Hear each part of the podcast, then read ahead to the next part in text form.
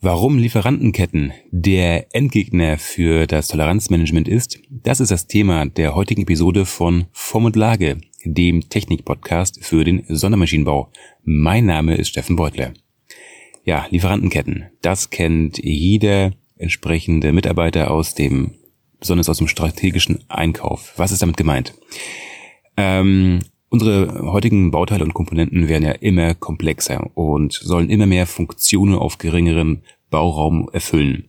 Das ist einfach der Stand der Dinge und das ist jetzt auch nicht als positiv oder negativ zu bewerten. Es ist nun allerdings so, dass es nicht mehr so ist, dass man alle Kernkompetenzen, um diese Bauteile zu fertigen, aus einer Hand bekommt. Das heißt, wir müssen uns eine Reihe von Spezialisten suchen, die uns diese entsprechenden Anforderungen erfüllen. Das ist, wie gesagt, so. Und wie kann es in der Regel aussehen? Man überlegt sich ein Produkt, welches aus mehreren Baugruppen oder Bauteilen besteht. Und diese Bauteile müssen entsprechend ausgelegt, konstruiert und anschließend dann wiederum endgültig gefertigt werden, um das Produkt bauen zu können. Nun ist es so, dass es oftmals so ist, dass äh, die Komponente erstmal als eine Art Halbzeug von einem ersten Lieferanten gefertigt wird und dann im Nachgang von einem zweiten und oder dritten Komponent, äh, Lieferanten äh, weiter veredelt wird. Sprich, dass man dort weitere Funktionselemente fertigt, sagen wir spezielle Fertigungsverfahren wie, wie äh, Räumen oder Draht erodieren oder sonstiges. Um dann letztendlich zu einem zum Beispiel vierten Lieferanten zu kommen, der eine Funktionsschicht aufbringt, eine ganz besondere, um so das endgültige fertige Bauteil zu erhalten, welches anschließend verbaut werden kann. So, in diesem einfachen Beispiel haben wir mal eine ganz einfache Lieferantenkette aus vier Lieferanten. Soweit so gut. Aber was ist hier das Problem? Ähm, oftmals ist es so, wenn man solche komplexen Strukturen hat, dass das der Endgegner für das Toleranzmanagement sein kann. Wieso, weshalb, warum? Ja, der Konstrukteur hat sich natürlich im Vorfeld mal überlegt, hm, wie weit darf das Bauteil gefertigt werden außerhalb des Nennmaßes. Äh, denn es ist ja in der Regel so, dass man als Konstrukteur es am liebsten hätte, wenn man auf wenn der Lieferant auf Nennmaß fertigt, denn dann muss man nicht großartig mit Toleranzen umherspielen. Das ist so die Traumwelt, aber wir sind ja leider in der Realität und da gibt's sowas leider nicht. Dementsprechend überlegt man sich, wie ungenau darf denn gefertigt werden, damit der entsprechende Lieferant ein funktionsfähiges Bauteil liefert, welches wir auch entsprechend verbauen können, welches dann auch funktioniert. Und hier ist es halt so, dass es oftmals, dass das Vorgehen oftmals so ist, dass man eine einzige Zeichnung hat und diese erst einmal an Lieferant A schickt, der danach fertigt, dann zu Lieferant B, der seine entsprechenden ähm, weiteren äh, Arbeitsschritte dort einfügt, meinetwegen dann auch noch weiter zum dritten. Und alle betrachten die Zeichnung so, als wenn diese ganzen Maße auf der Zeichnung für sie selbst fungieren und gelten. Wenn jetzt allerdings ähm, der letzte Lieferant entsprechend die Bearbeitung durchführen soll, sprich eine Funktionsschicht aufbringen soll, welche natürlich auch immer noch eine ja in der heutigen Zeit auf jeden Fall hinreichend dicke Schicht aufbringen soll, auch wenn es nur ähm, ein paar Hundertstel oder ja doch in der Regel ein paar Hundertstel oder Tausendstel Millimeter sind, die man dort aufbringt, so kann es schon dafür sorgen, dass ähm, schnell zu viel Schicht aufgetragen wird, sodass das effektive Maß überschritten wird, sodass die Toleranzen wiederum auf der anderen Seite nicht eingehalten wurden, sodass am Ende des Tages das Bauteil nicht eingebaut werden kann bzw. nicht funktionsfähig ist.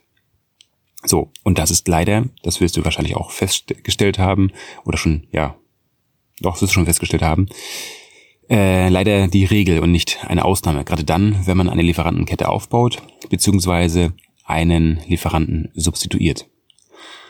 Und das Problem der ganzen Sache ist folgendes. Ähm, dass mal wieder das Thema Kommunikation nicht hinreichend weit entsprechend ähm, ja, ausgeweitet wurde, beziehungsweise nicht entsprechend ähm, gut genug ähm, ja, bearbeitet wird. Warum? Wie meine ich das? Und zwar jedem Lieferanten muss klar sein, was er wie, wo und wann zu tun hat. Und zwar bis ins kleinste Detail. Ich würde schon mal sagen, schon fast bis zur Prozessbeschreibung, wobei das eher im Bereich ist aus der Serienfertigung. Denn es muss jedem Lieferanten klipp und klar weitergegeben werden, was er wo zu tun hat und das in Form einer eigenen technischen Zeichnung für jeden entsprechenden Arbeitsschritt. Das wird leider in der Praxis viel zu selten gemacht, was dazu führt, dass man eine hinreichend große Iterationsschleife fahren muss oder Schleifen fahren muss, bis am Ende das äh, geliefert wird, was man haben möchte. Das Problem ist nur auf zwei Seiten zu finden. Äh, erstens, das kostet Zeit und natürlich eine ganze Menge an Geld. Und wenn wir natürlich dann wiederum schauen, was heute die wichtigste Komponente ist, dann ist es Zeit. Und mh, hm, naja, man sollte im Vorfeld einmal ganz genau darauf achten, was man eigentlich von den jeweiligen Lieferanten haben möchte und wie man dem das entsprechend idiotensicher mitteilt. Warum sage ich jetzt hier idiotensicher? Ganz einfach. Du als Konstrukteur oder als äh, Kunde weißt ganz genau, was du haben möchtest. Der Lieferant allerdings nicht.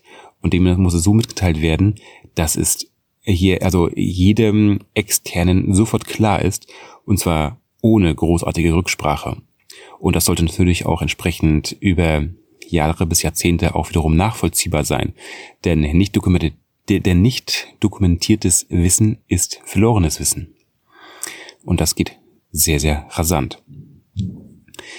Ja, ähm, das was dementsprechend mit der heutigen Episode, warum Lieferantenketten der Endgegner für das Toleranzmanagement ist, sind.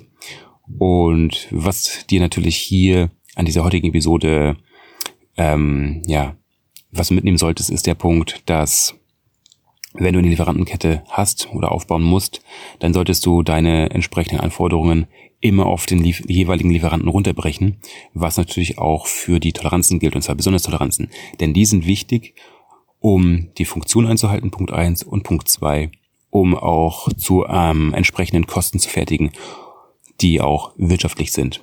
Und gerade dann, wenn du für jeden Arbeitsgang eine eigene Zeichnung erstellst, wird auch sehr schnell bewusst, wie groß die Toleranzen sein dürfen und sein werden, beziehungsweise das, Endmaß sein wird.